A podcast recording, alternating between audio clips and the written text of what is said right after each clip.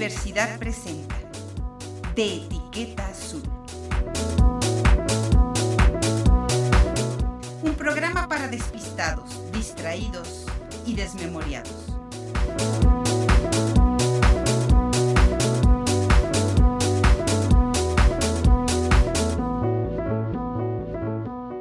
Estás escuchando de Etiqueta Azul y yo soy Patricia Flores.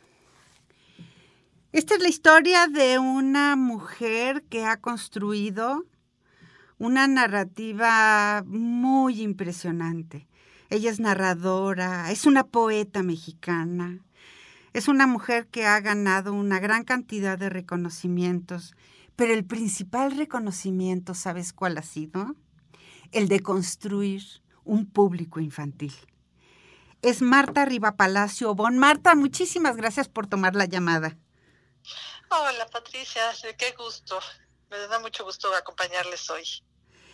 Pues ya no sé cómo decirte, Marta, que conforme leo tus libros, me parece, no sé cuál me gusta más. No sé, no sé qué parte me gusta más. No sé qué parte me parece más entrañable. Pero te quisiera empezar preguntando por ¿Qué significa eso de escribir para niños y para jóvenes, Marta? No, pues fíjate que es una pregunta que conforme ha pasado el tiempo ha ido cambiando la respuesta. En, un principio empecé a escribir historias que a mí me hubiera gustado leer en, un momento y bueno, ahora ha ido variando, ¿no? Ahora cada vez más creo que se vuelve escribir, ¿no? En, general y también para las infancias y las adolescencias, pues se vuelve también un testimonio, ¿no? De esa visión que uno tiene en un momento determinado de precisamente de lo que significa ser niña, de lo que significa ser joven y bueno, de todos los cuestionamientos que pueden surgir en torno a eso. Llegas con un libro, llegas al mundo editorial con un libro que se llama Las sardinas vuelan en la noche. Un libro pequeñito, suave, yo diría que casi amoroso, que es la historia de una chiquita. De lo que tengo enfrente de mí es de tus libros, es de 2014. Y es la historia de una niña que adopta una sardina. Y, conforme pasa la vida, conforme pasan los días, aquella cosa empieza a apestar. Y entonces haces algo fantástico porque en el fondo lo que está atrás de esta historia tiene que ver con la soledad y con la necesidad enorme que tenemos de tener amigos. Sí, no, exacto, ¿no? Y, y justo, ¿no? Es en esta historia la sardina a ti se vuelve también pues, esta metáfora, ¿no? De estas pérdidas y estas cosas que no queremos soltar, que no queremos dejar ir, pero que va a llegar un momento en que es necesario, ¿no? Hacer frente a eso que no queremos nombrar, que está ahí en el fondo, que por eso está pestando, porque nos está incomodando, y que sí, ¿no? Justo en ese momento en el que elaboramos y nos permitimos soltar estas cuestiones que a las cuales estábamos un poco como con el apego, pues se abren también nuevos caminos, ¿no? Y nuevas relaciones y pues muchas cosas más que suceden ahí, ¿no? En el libro. Las sardinas vuelan de noche, de Marta Riva Palacio Bon, ilustrado por Teresa Martínez. Maya se acaba de mudar a una ciudad nueva, pero todavía no se adapta. Uri es hijo de un pescadero, pero no conoce el mar. Aunque ellos no lo saben, hay un hilo finísimo que los une. Y en el hilo van enredados una sardina muy, muy apestosa y muchísimos gatos. Esta es una historia fantástica de batallas, encuentros, peces, un beso y el mar profundo. Es un libro sobre la amistad, sobre la aceptación y sobre el fuertísimo poder de los sueños, escrito por esta tremenda narradora Marta Riva Palacio, editado por Ediciones Castillo.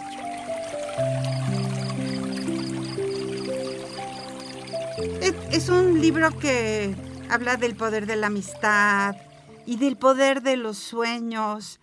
Tú no solo tienes una formación de escritora, también de psicóloga. ¿En qué momento eh, eh, optaste por la multiplicidad de profesiones, Marta Riva Palacio? Pues es curioso porque siempre he tenido como curiosidad por muchas cosas, ¿no? Ahora sí que valga la redundancia. curioso, curioso.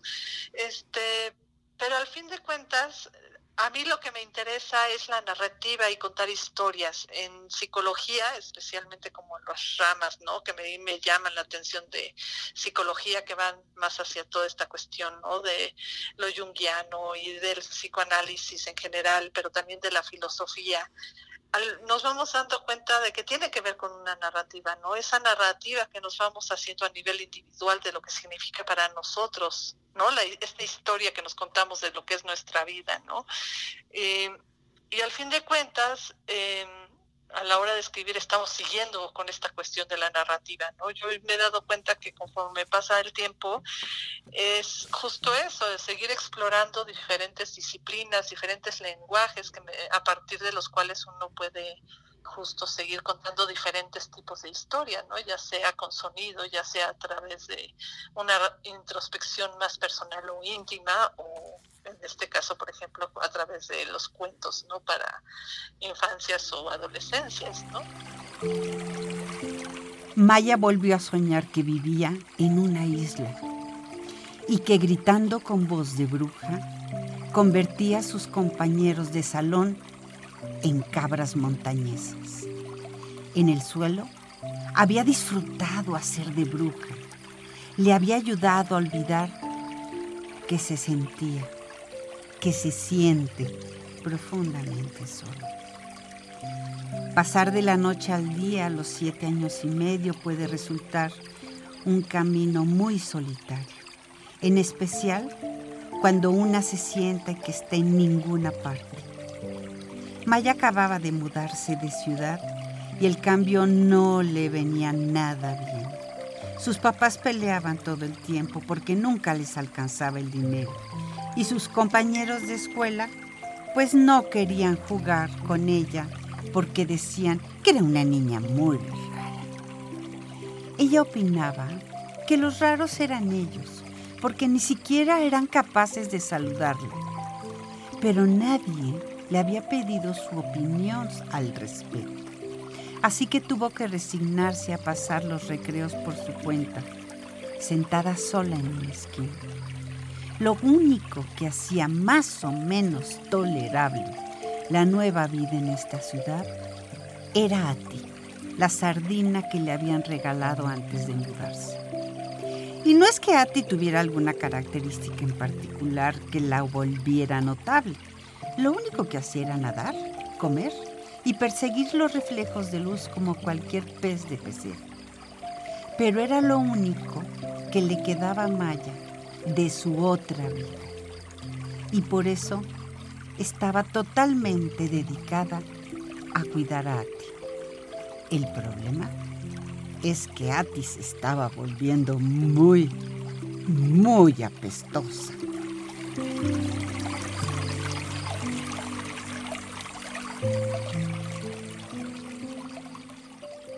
Tienes un libro que se llama Orfeo, publicado por el Fondo de Cultura Económica, un libro que habla de, em, de la profundidad de lo infinito, del descubrimiento de la vida, pero hay algo que haces que me llama muchísimo la atención porque le das una importancia muy particular, Marta Rivapalacio, a la voz a la, voz que los niños tienen adentro, los jóvenes tienen adentro, esa voz que se escucha como el, como el corazón que late, o como la sangre que fluye, o como el oxígeno que respiramos.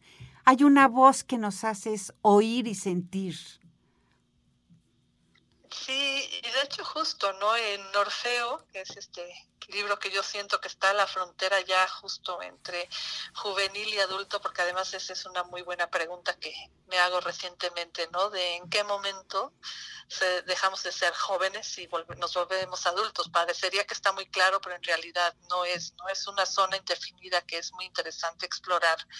Y pues sí, no es la voz. En Orfeo a mí fue interesante, era un libro en el cual yo quería, sí, revisitar el mito de Orfeo, pero también reflexionar a partir de lo personal de qué significa Orfeo para mí, por qué yo, Marta, narradora, estoy tan, bueno, siempre he tenido fascinación y obsesión con el mito de Orfeo, ¿no?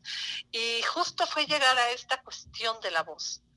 ¿No? De que hay una parte que a mí me encanta, un pasaje en la Argonáutica, que Polonio de Rodas dice, ¿no? Que la voz de Orfeo era tan poderosa que podía cambiar, ¿no? El cauce de los ríos, eh, adormecer a las bestias, ¿no? Orfeo tiene una voz tan poderosa que incluso anula la voz de las sirenas. Entonces, para mí, fue retomar esta cuestión de la voz, ¿no? Esta voz que es también tiene que ver como con muchas lecturas, ¿no? La voz está anclada al cuerpo, ¿no? Y la voz la voz del otro que también nos contiene y que nos vincula al mundo, ¿no? Y nos dice, sí, aquí estás y existes, ¿no? Desde el principio de, ¿no? Desde las primeras etapas, ¿no? Con los arrullos y todo eso. Entonces, para mí era muy importante hablar de la voz, pero también de esos silencios que de repente hay, ¿no? En esta ahorita perdón no me acuerdo de la autora, ¿no? Pero que dice, ¿no? Que en la voz también cargamos nuestras ausencias y, y silencios de otras voces que han sido ¿no? acalladas o borradas ¿no? a lo largo de, de, la historia de la humanidad. ¿no? Entonces para mí era muy interesante explorar justo esta cuestión de la voz como un llamado, como un vínculo con el otro y también con nuestro propio cuerpo y con el testimonio. ¿no? No me gustaba la dirección que estaba tomando la conversación. Sabía que cuando mi amigo o el caballo preguntaban si Marina y yo habíamos andado, en realidad estaban intentando entender la causa de su muerte. Y no podía culparlos. La única referencia que teníamos del suicidio en aquel tiempo eran las frases como adiós mundo cruel y cientos de historias sobre amores imposibles. Pero esto hacía que todo se volviera más confuso. Estábamos apenas en secundaria y Marina, Marina ya no estaba. Y yo pensaba, si el amor era tan mortífero, ¿por qué le teníamos más miedo a la bomba atómica? ¿Para qué gastar trillones de dólares en armamento cuando bastaría con hacer que tu enemigo se enamorara de ti. Simplemente no tenía sentido.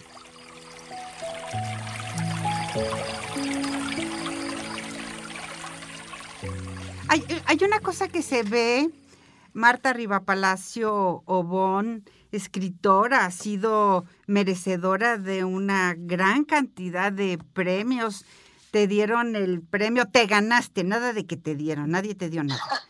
Te ganaste el premio de literatura infantil Barco de Vapor, el Gran Angular de Literatura, el premio de la Feria Internacional del Libro Infantil. Este, tienes un importantísimo reconocimiento, pero, ay, no pero, y encontramos que en tu literatura no es la narrativa facilita de había una vez. Es una narrativa que tiene muchísima investigación. Ahí está Orfeo y Eurídice, allí están las sardinas con todos los peces y especies de mar. Allí está Lunática, por ejemplo, con toda esta búsqueda, este libro bellísimo que busca ver lo que está ocurriendo con, con los lobos y con el deseo de aullar cuando estamos desesperados. tienes, pero atrás de eso Hay una cantidad de investigación muy impresionante, Marta Riva Palacio. Ay, no, pues muchas gracias. sí, no, y de hecho es yo creo que una de las partes que más me divierte, ¿no? Al iniciar un proyecto, yo, yo me he dado cuenta justo eso, ¿no? Que cada libro lo trabajo como un proyecto en el cual estoy respondiéndome una pregunta, ¿no? Por ejemplo, en el caso de Orfeo, Orfeo ya les dije, ¿no? Fue esta cuestión de, de qué significaba el mito, ¿no? Pero por ejemplo, en el caso de Lunática, lo que yo me quería responder es esto, ¿no? Del papel de la voz femenina, de la voz de la niña, que también puede ser gozo, que también es aullido, y cómo eso se vinculaba con mi propia historia de niña o con otras niñas que he visto a lo largo de mi vida, y cómo, cómo podía expresar yo ese aullido y toda esa fuerza que tiene también la voz de las niñas y de las mujeres, y que, y que también es una reafirmación de vida, ¿no? Y cómo esa voz no es ajena a la voz, no es ajena ajena tampoco a los niños, ¿no? Es tender estos vasos comunicantes. Eh, y sí, justo es como hacer esta exploración, porque entre más investigues sobre el tema que te interese, sobre tomándolo no desde diferentes perspectivas, metiéndote a otras disciplinas incluso, pues es más, ahora sí que tienes más materia prima, ¿no? Tienes más tela de dónde cortar y de jugar y de explorar, que Ah, esa es una parte que a mí se me hace que es muy interesante que, que las niñas, los niños lo tienen de forma innata, desafortunadamente a veces les van apagando este asombro y esta curiosidad y estas ganas de jugar y de explorar y de tocar el mundo, ¿no? Em, pues es lo mismo que hace uno al momento de estar creando, ¿no? De justo eso, de volverte a poner en este papel de la exploradora y, y, de no tener miedo tampoco, ¿no? Eh, porque hay veces que desafortunadamente, especialmente en la literatura infantil, se dice, no, es que esta palabra puede ser muy difícil o este tema es muy complicado. Y a veces cuando empezamos así a acotar, acotar, acotar, acotar, a querer dar todo ya simplificado y, y pausterizado, le vamos quitando el encanto al tema, ¿no? Y yo siempre he dicho, en este caso, el mejor ejemplo es de recordar, ¿no? Cómo a veces nosotras de niñas, yo creo que a todas o a todos nos ha pasado, que escuchabas una palabra que no sabías qué significaba, pero que tenía una sonoridad particular que te gustaba, que te llamaba la atención, y que esa palabra desconocida, con ese sonido tan atractivo, se volvía como una invitación a participar de un misterio y de un enigma, ¿no? Y vaya, pues hasta de adultos nos sigue pasando, de que lees libros y hay libros en los cuales vienen palabras que no conoces. Y qué maravilla de seguir descubriendo palabras nuevas, no importa qué edad tengas, ¿no? Entonces yo creo que eso es muy importante, recuperar este gusto por diferentes temas y la complejidad y no tenerle miedo, ¿no? Porque, pues bueno, hay mucho de dónde poder uno jugar. Esa noche me escabullí a la azotea y cantando por lo abajo rastré el cielo con mi telescopio. Aunque repetí las mismas líneas de la misma canción de Cotton Picking Blues que había pronunciado a modo de encantamiento durante la fiesta. No logré invocar al Sputnik ni a Marina. Solo podía ver el rostro enojado de Erika. Tal vez ella, su hermana, había compartido algo de lo que habíamos hablado. La imaginé acostándose ahora en una cama vacía a su lado. Sentía escalofríos, solo de pensar que a tu lado ya no está tu hermana, que nunca volverá, que se suicidó. Antes no hablaba porque creía que no tenía nada que decir. Y ahora que tenía la cabeza llena de ruido, mi garganta estaba saturada, pero tampoco podía hablar, tampoco podía decir algo. Aturdido, alcé mi rostro hacia la luna llena y me transformé en un hombre lobo. Acompañado por los perros de la cuadra, aullé. Aullé hasta que se callaron los vecinos. Mis padres, por otro lado, continuaron durmiendo, sin saber, sin saber que un licántropo lunático había rondado por su casa, por su techo, por sus cabezas y por su vida.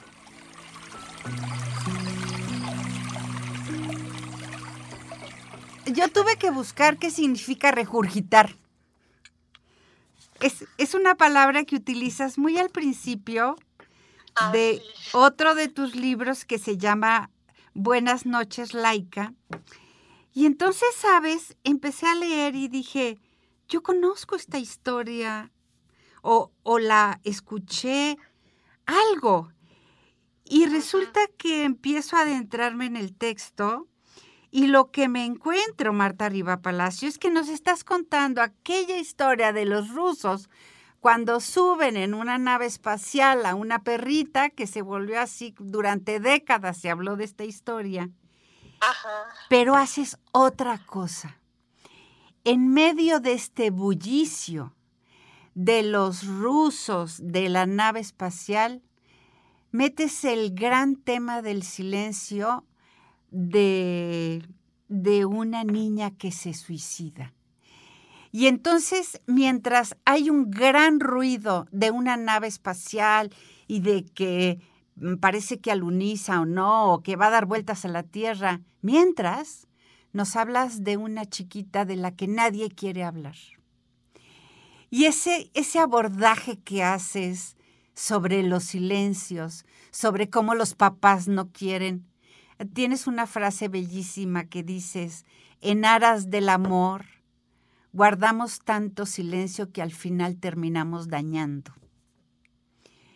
Y entonces unos papás que no quieren decirle a su hijo que su amiguita, su amiguita novia murió, unos profesores que tampoco le quieren decir a sus alumnos. En medio de una época donde pues está resurgiendo, está surgiendo la tecnología, haces una magia fantástica con este libro. Ay, no, no, muchas gracias. Y sí, fíjate que Buenas noches, Laica eh, fue un libro complejo el sentido de, justo, ¿no? El tema del suicidio es un tema gigantesco, es un dinosaurio, digo yo, no, no, no hay forma en que abarques todo el tema.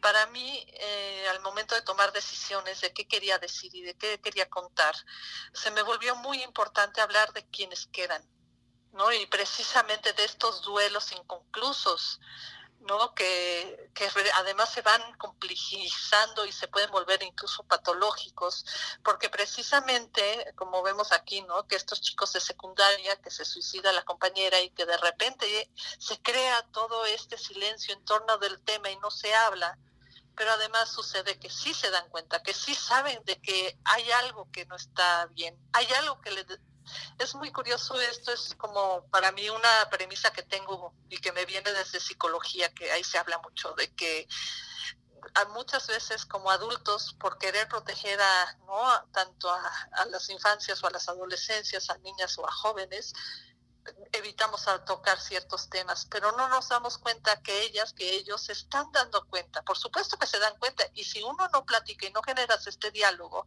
lo único que va a hacer es lo que ya todos sabemos, que si no les das respuestas y si no hay comunicación, ellas o ellos van a buscar sus respuestas por sí mismos y a veces van a llegar a unas conclusiones totalmente desvirtuadas y ahí sí se genera toda una desinformación, ¿no?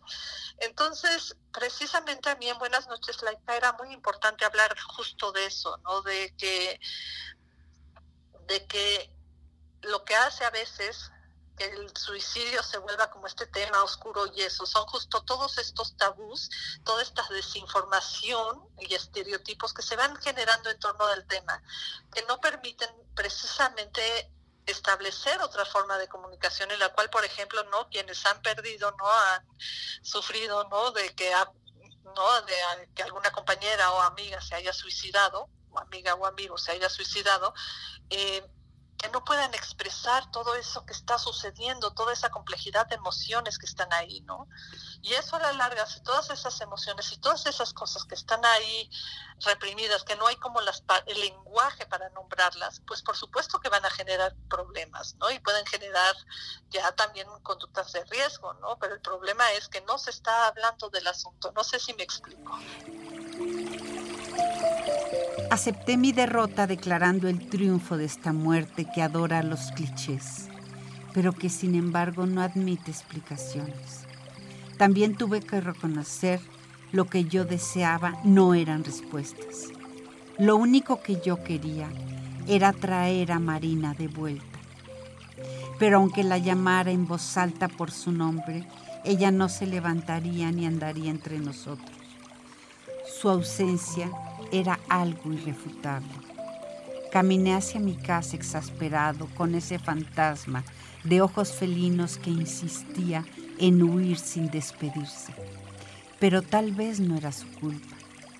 Quizá Marina no había podido revelarme nada a mí ni a nadie porque estaba demasiado ocupada luchando por mantenerse anclada a la tierra mientras una fuerza incontrolable intentaba jalarla, jalarla por encima de la estratosfera.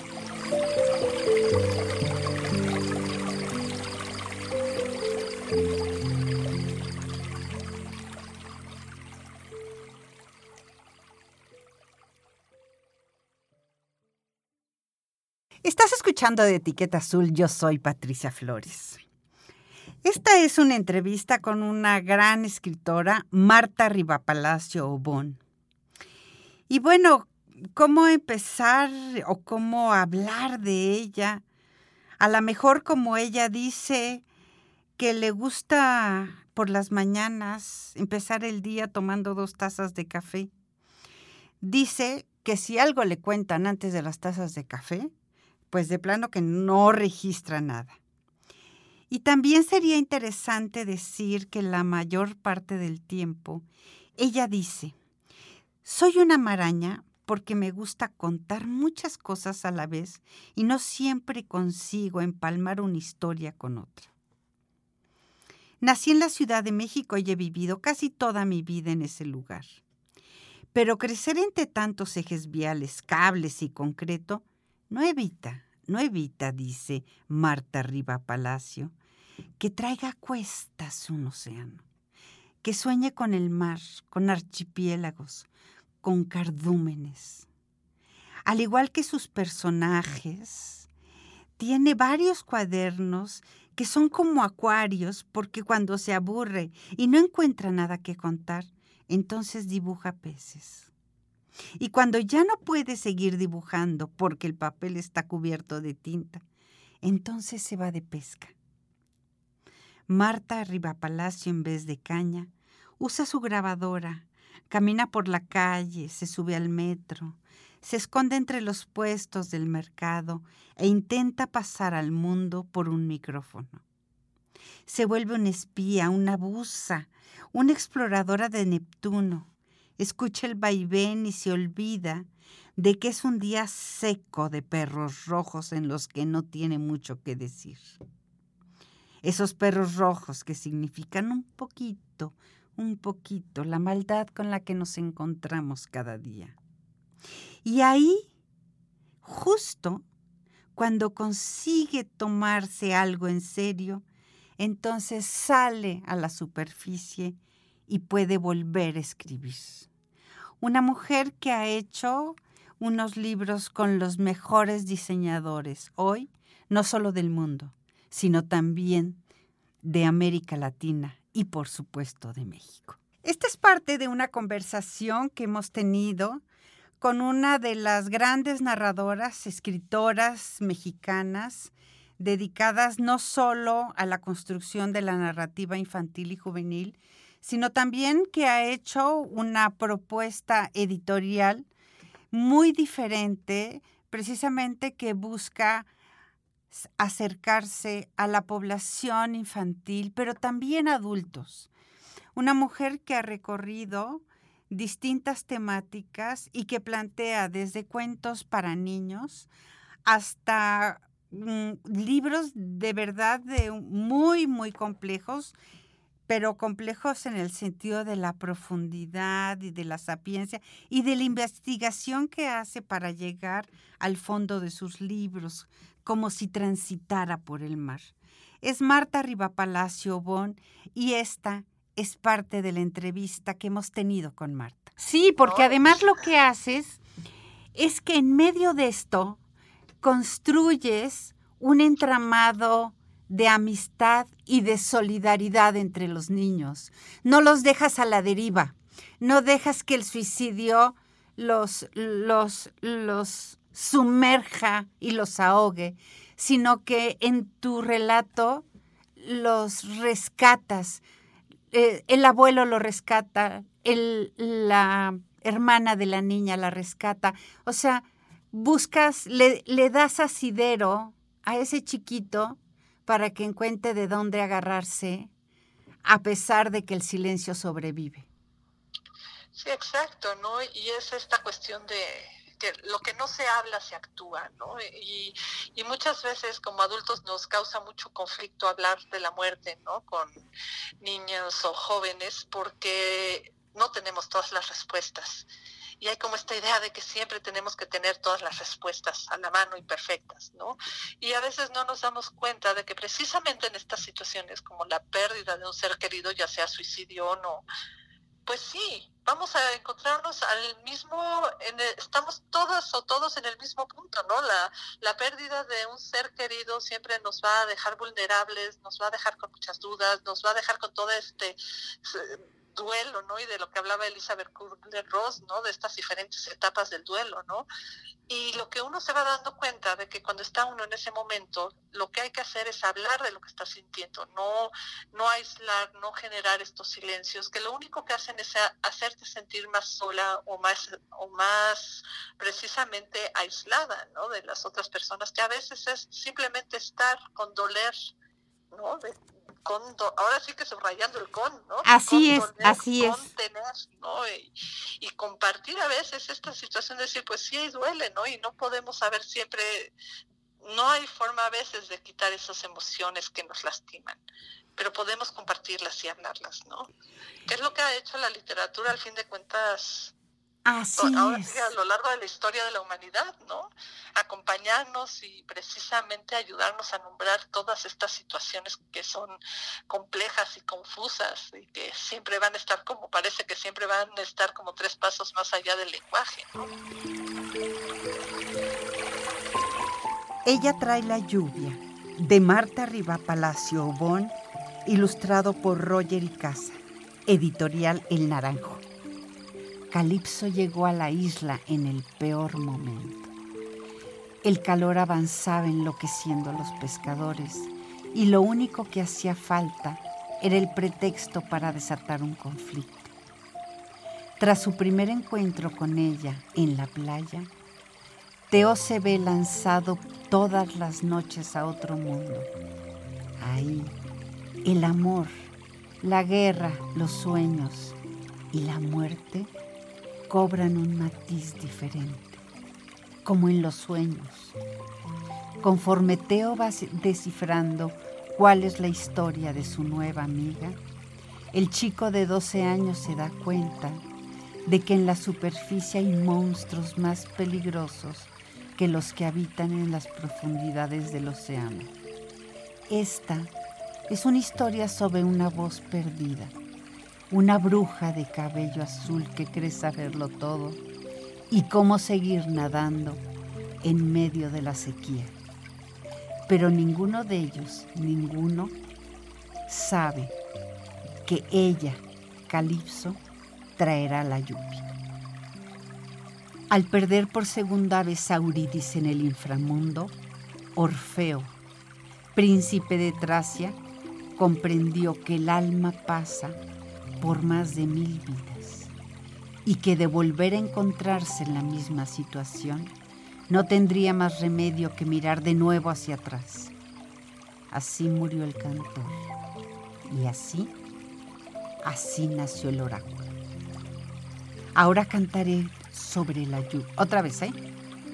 Ahora cantaré sobre la lluvia, la sangre y un barco suspendido en el mar del tiempo te contaré historias de los difuntos y del tenue rastro que dejan bajo la tierra.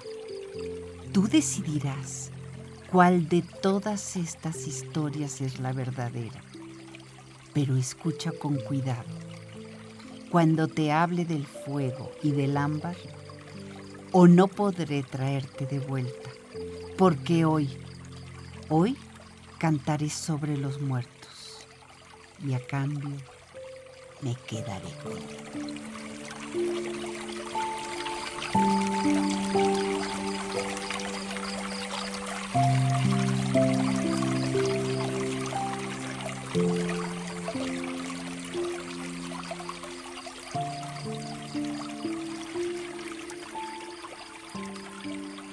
Esta voz que escuchas es la voz de la narradora y poeta mexicana Marta Rivapalacio Obón. Y Marta, no quisiera terminar esta llamada, esta conversación contigo sin preguntarte, ella trae la lluvia. ¿Qué cosa más hermosa del libro? Ay, no, muchas gracias. Editado por El Naranjo, ilustrado por Roger y Casa es realmente... y le entras a otro tema. Así como, como que no quiere la cosa suavecito, como que no quiere, que es el asunto de la migración. Y de los niños migrantes. Que no... Y entonces llega esta chiquita que parece un poco, ¿qué hacen aquí? Y entonces como si los migrantes nos quitaran aire, nos quitaran peces, agua, espacio, resulta que nos traen más cosas, como la lluvia, por ejemplo. Sí, exacto, ¿no? Y es, curioso porque ese libro lo empecé a trabajar en un momento que estaban mucho antes de toda la crisis que, por ejemplo, estamos viviendo ahora nosotros en la frontera sur, ¿no? Pero eh, lo escribí en un momento en el cual en diferentes partes del mundo estaban empezando a surgir todas estas crisis, ¿no? De en Europa estaba también, vaya, pues deja más allá de Europa o Estados Unidos, aquí en el mismo país, ah, me acuerdo que fue una época en la que surgieron varias noticias en las cuales había toda esta situación de que comunidades que se habían visto desplazadas por la violencia llegaban a estas otras comunidades dentro del mismo país y que no eran bien recibidas, ¿no? Y y fue justo como empezar a reflexionar sobre todo este tema de que hablamos de migrantes, pero a veces esa es una palabra que habría que revisar porque muchas veces nos vamos a dar cuenta que tal vez en muchísimos casos, sino es que en la gran mayoría, lo que está detrás sería más bien refugiados, gente que está huyendo de una situación vaya, pues de cuestiones que se les va literalmente la vida, ¿no? De que no es que estén diciendo que lo hacen porque tienen varias opciones de dónde elegir, sino que simplemente no hay otra opción más que moverse y desplazarse, ¿no? Y a veces cuando decimos migrantes se nos olvida esta otra parte, ¿no? Entonces, para mí, escarbando en ella trae la lluvia, fue como llegar justo al al punto medular de este asunto, que es el rechazo y el miedo al otro. Y cómo eh, vamos a ver, que ya lo decía este autor que a mí me gusta mucho, este Martín Buber, ya lo decía, muchas veces vamos a ver en el origen del mal, ¿no? de la violencia, vamos a ver también este miedo al otro, el a lo que es diferente a mí. Así es.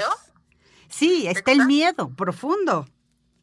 Exacto, ¿no? Y el miedo se, trans, se se traduce en agresión y en enojo y en, ¿no? y en inquietud y muchas veces muchas cosas de nosotros mismas o de nosotros mismos que no que son nuestros puntos ciegos y que no queremos aceptar de nosotras o nosotros mismos, se los proyectamos a los otros y estamos reaccionando también a esa proyección, ¿no?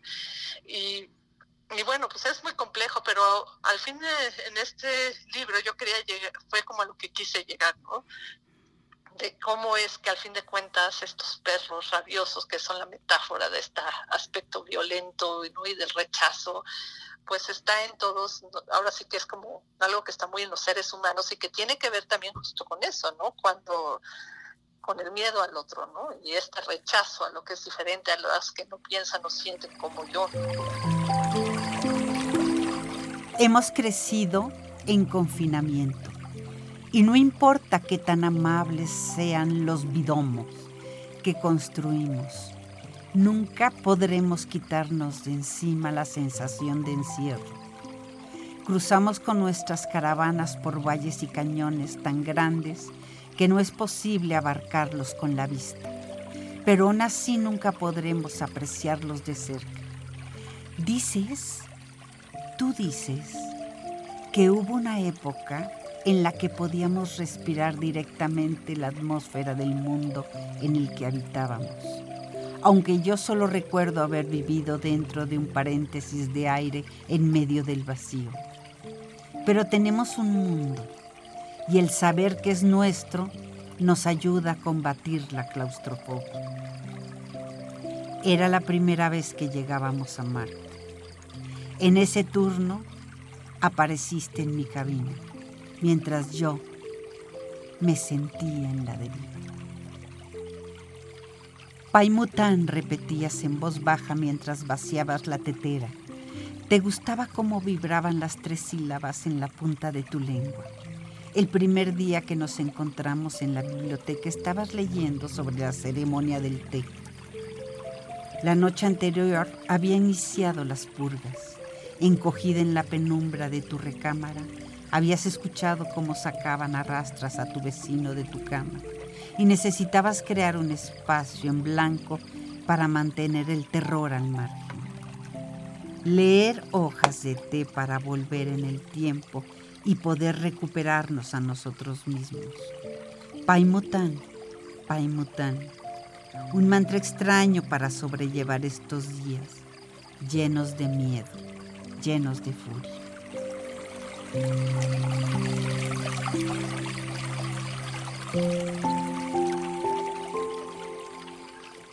Y Marta Rivapalacio, eh, nada más muy brevemente te diría, ¿y qué tal tus ilustradores? ¿Tienes, bueno, una... Este de ella trae la lluvia, Buenas noches, Laika. Cada libro, así como temáticamente tienes una propuesta narrativa diferente, tus ilustradores te acompañan, digo tus como, como parecen tus coautores coautoras. Sí, de hecho, sí, no, y de hecho lo son, ¿no? Eh, yo siempre digo que hay tres libros, ¿no? El primer libro es el texto que yo escribo y mando a la editorial. El segundo libro es todo este discurso visual, ¿no? Que van articulando las ilustradoras e ilustradores. Y el tercer libro es cuando conjuntas, ¿no? Mi texto con estas imágenes y que generan una obra diferente, una tercera obra que tiene como la amplitud de las dos dimensiones, ¿no? Y en ese sentido, la verdad es que yo me siento muy afortunada. He tenido muchísima suerte de que bueno, ahí también ha sido mucho el papel de las editoras, Así de editoras y editores que han sabido no elegir, tienen esta capacidad de que yo digo de curaduría, de saber qué tipo de narrativa va con qué tipo de ilustración o estilo de, de cada ilustradora o ilustrador y juntarlo, ¿no? Y en ese sentido, pues yo he sido muy afortunada, ¿no? Ahora sí que todos los todos mis libros, todas las ilustraciones han sido como para mí todo un regalo, ¿no? De, porque además algo que es muy bonito de la ilustración es que justo hacen esta coautoría en que se meten entre los silencios, entre los intersticios de tu narrativa, de tu texto, y crean este otro relato que cuando se da esta sincronía, ay, te da una apertura así impresionante, ¿no? Yo lo veo, por ejemplo, en Lunática, ¿no? Que muchas veces nos han preguntado incluso si lo, si esta Merced y yo fuimos trabajando el texto al mismo tiempo. No, no, fue así cada una, Merced trabajó el, el texto ya que yo ya lo había entregado a la editorial y todo, ¿no? Eh, pero sí, la verdad es que a mí yo soy como gran admiradora de todo el trabajo ¿no? de las ilustradoras y los ilustradores. Además siento que ahorita en México está están habiendo unas propuestas increíbles, ¿no? Interesantísimas. Exacto, ¿no? Y que no solo están resonando aquí, sino ya también en el resto del mundo. Orfeo. Seis cantos conforman esta breve novela es Orfeo quien compone a través de sus recuerdos y la voz de su amada Eurídice, una pieza que se repite en el tiempo. Esta es una canción de amor, pero también sobre las tormentas de arena en Marte, el sonido de las pulsaciones del sol que lo llenan todo, padres que mueren y hermanos que tiran golpes en el rostro. Es un canto sobre los cuerpos apilados y las voces que se extinguen a lo largo de la noche dejando una marca indeleble bajo la tierra. Pese a la angustia de saberse atrapados en ese instante que no tiene fin. Orfeo persigue los rastros de Eurídice, La sigue en círculos. Quiere traerla de vuelta a la vida y volverla eterna.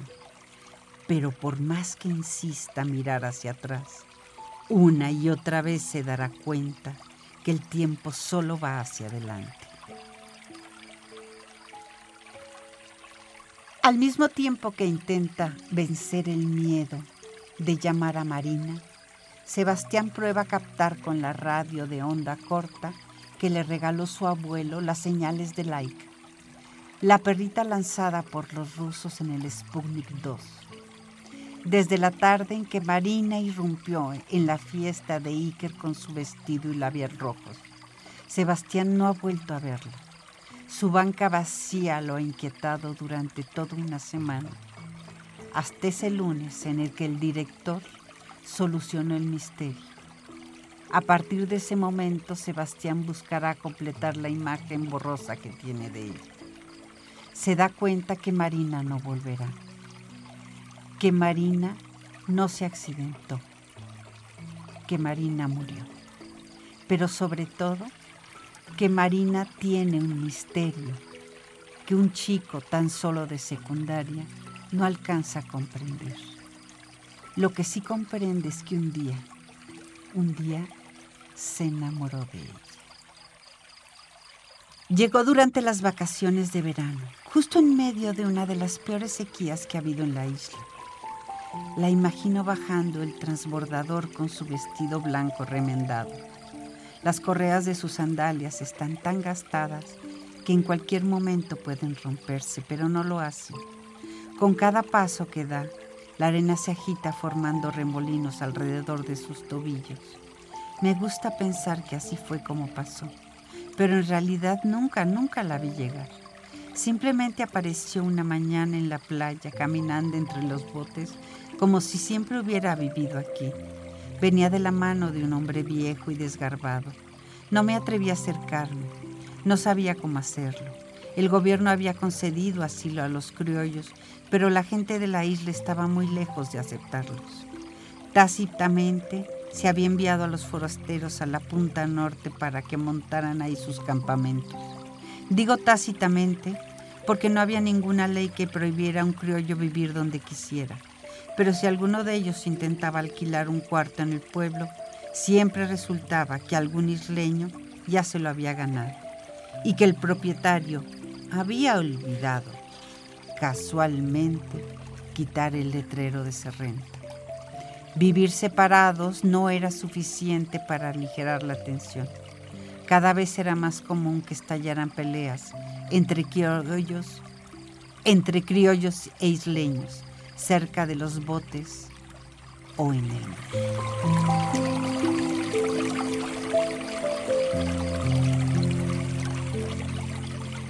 Pues eh, Marta Riva Palacio Obón, afortunados nosotras, nosotras, de poderte leer, de poderte escuchar y de que nos hayas acompañado aquí en los micrófonos de Radio Universidad. De verdad te lo apreciamos muchísimo. Ay, Patricia, no, muchísimas gracias a ustedes por invitarme y, platicar conmigo. Realmente disfruté mucho la charla. Gracias, Marta. Un abrazo. Gracias, igualmente. Y con esto nos vamos. Esto fue de Etiqueta Azul y yo soy Patricia Flores.